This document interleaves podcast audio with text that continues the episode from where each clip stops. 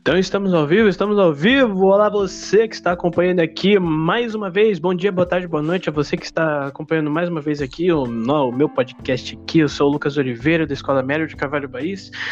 É, dessa vez aqui estou trazendo aqui um podcast com um convidado especial. Fala aí, meu caro. Opa, meu nome é Thiago Albertoni Ribeiro e eu também sou da Escola Médio de Carvalho País. Olha que coincidência, nossa, meu Deus. Exatamente. E é isso aí, cara. Bom, mas é isso aí. Antes de começar o podcast, eu gostaria de deixar claro aqui, tipo, como eu sempre tô deixando nos podcasts, que o nosso ambiente de gravação, tanto o meu quanto o do Thiago, não é um ambiente profissional. Então, é possível que a algum momento, assim, da gravação ocorra alguns ruídos e tudo mais, mas eu, desde antemão já peço perdão, né, quanto a isso, né, tipo, mas a gente vai fazer o, o possível aqui para que tudo possa correr bem para vocês. Bom, Falando agora, vamos agora para o conteúdo do nosso podcast de hoje. É, vou, vou, vou falar aqui de um tratar aqui hoje de um assunto que é para mim assim, sabe, importante, sabe, cultura, sabe? Seria a culinária. A culinária para mim é um assunto muito importante pessoalmente e acredito que para muitas pessoas que estão a nos ouvir também. É, hoje vamos falar um pouco da curiosidade, tipo, da curiosidade, peço perdão, da culinária, culinária do Reino Unido. culinária do Reino Unido. Erros acontecem. E sabe, culinária do Reino Unido é, é muito, tipo, pessoalmente é uma coisa que eu gostaria muito de poder viajar para o Reino Unido, para poder provar, sabe? Seria, tipo, muito legal ter essa experiência algum dia. Então, o que, o, o que você acha a respeito disso? Também seria um sonho seu, Thiago? Bom, é, depois de pesquisar um pouco né, sobre a culinária do Reino Unido, eu vi que a maioria dos pratos de lá, bom, nós particularmente já comemos aqui no Brasil, só que não comemos ele exatamente como é no Reino Unido, porque no Reino Unido tem o seu toque especial, digamos assim. Porque aqui a culinária daqui no Brasil, algumas comidas de lá tem aqui, mas porém tem o toque brasileiro, ou seja, não é exatamente a mesma coisa. Então, olhando aqui, pesquisando, deve ser mais gostoso. Com certeza. Sempre é bom a gente comer, dar uma diferenciada, né? Tipo, comer alguma comida diferente, né? Tipo, sempre é bom a gente dar uma variada de vez em quando. Sim, verdade. Então nós separamos aqui três pratos diferentes, todos da culinária do Reino Unido, para que a gente possa só descobrir um pouco mais sobre a história do prato, informações do prato assim. E eu vou estar aqui comentando também com vocês aqui a respeito desses pratos. Sim, vamos falar sobre três pratos, como assim ele disse. Vamos falar sobre o Cornish Pest, sobre o roast beef, né, que é bem conhecido pelo nome aqui no Brasil. E também vamos falar sobre o filé de Wellington. Engraçado o nome. Mas vamos começar pelo Cornish Pest, que traduzindo é o pastel de Cornualha. Qual é a diferença desse pastel para o nosso pastel brasileiro? A diferença é que esse pastel se originou na Cornualha que fica na Inglaterra, que é uma nação lá do Reino Unido. E uma curiosidade muito peculiar, digamos assim, é o local preferido de férias do príncipe Charles, a Cornualha.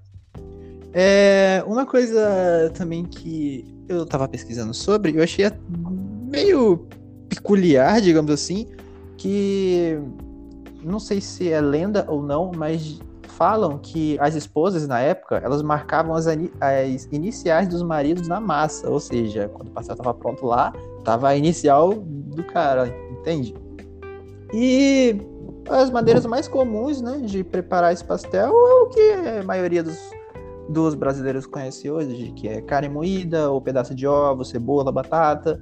E é isso aí. O que, que você acha, Lucas, sobre isso? Ah, cara, eu acho assim, tipo é legal, sabe? Tipo, seria agora, né? No caso, hoje, na data de gravação que estamos gravando esse podcast, é o Dia dos Namorados, sabe? Tipo, seria uma maneira legal de você homenagear a sua companheira e tudo mais. E... Mas também não deixa de ser um pastel original, mas sempre tem aquela mudança, como você disse no começo do vídeo. Então, para mim seria muito interessante, sabe? Ser presenteado assim, ou então eu presentear a minha namorada, sabe? Com esse pastel, sabe? Esse tipo de, de cultura diferente. Então, seria legal. Eu acho uma ideia muito boa, muito criativa. Engraçado, não tinha parado pra pensar nisso, né? O dia dos namorados, dar um pastel pro, pro cara com a inicial dele. Exatamente. É, agora vamos falar sobre o beef, que, bom, creio que a maioria da galera que tá ouvindo isso aqui conhece. E se originou, né? No... O beef se originou no Reino Unido. É conhecido como prato de carne bovina. E é preparada praticamente da mesma maneira que preparamos aqui no Brasil. A diferença é que o que? O beef lá no Reino Unido, ele pode ser usado como um sanduíche, ou seja, o que é beef aqui como um prato de almoço pra gente, lá eles conseguem usar para tanto para almoço, tanto para janta, tanto também como os lanchinhos da tarde. O que, que você acha sobre isso, Lucas?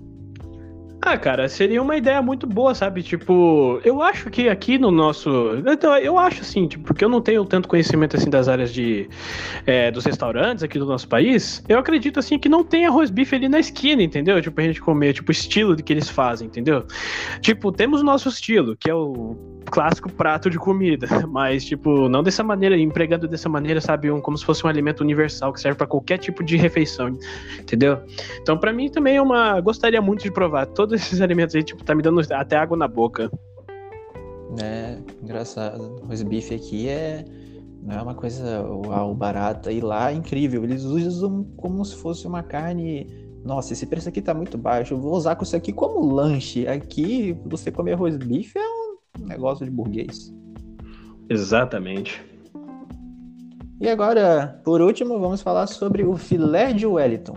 E por que que o nome recebeu filé de Wellington? Que reza a lenda que em 1815 é, a Inglaterra, que foi o país vencedor da Batalha de Waterloo, homenageou, opa, homenageou a derrota de Napoleão, ironizando a gastronomia francesa. O Wellington seria uma cópia do filé de buffet em croûte, que é um prato exclusivamente francês.